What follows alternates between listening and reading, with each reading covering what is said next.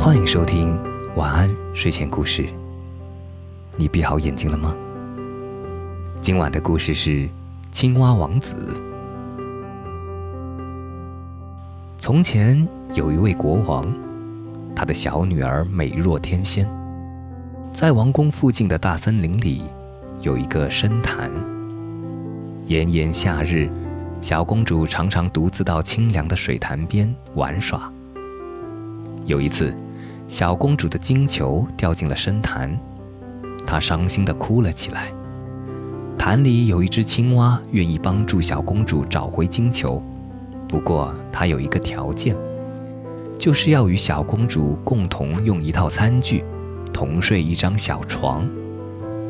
小公主急于找回金球，便随口答应了。可是，当小公主拿回金球后，却跑回了王宫，理都没理那只青蛙。第二天，小公主与国王正在进餐，突然听见门外有个声音大叫：“小公主，快开门！”小公主跑去开门。可门外竟然是只青蛙，她赶紧关上门，跑了回来。国王见小公主心神不宁，便问怎么回事。小公主把昨天发生的事情告诉了国王。国王听了以后，严肃地说：“一个人必须信守自己的诺言。”于是，小公主不得不把门打开，请青蛙进来一起用餐。用完餐，青蛙对小公主说：“我觉得有些累，带我去你的房间，我要和你睡一张小床。”公主一听，哭了起来。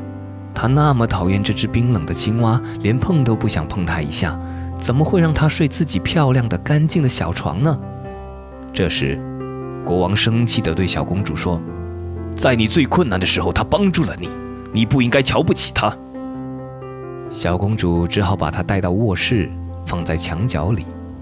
小公主刚躺倒在床上，青蛙就跑来要求她把自己也放到床上。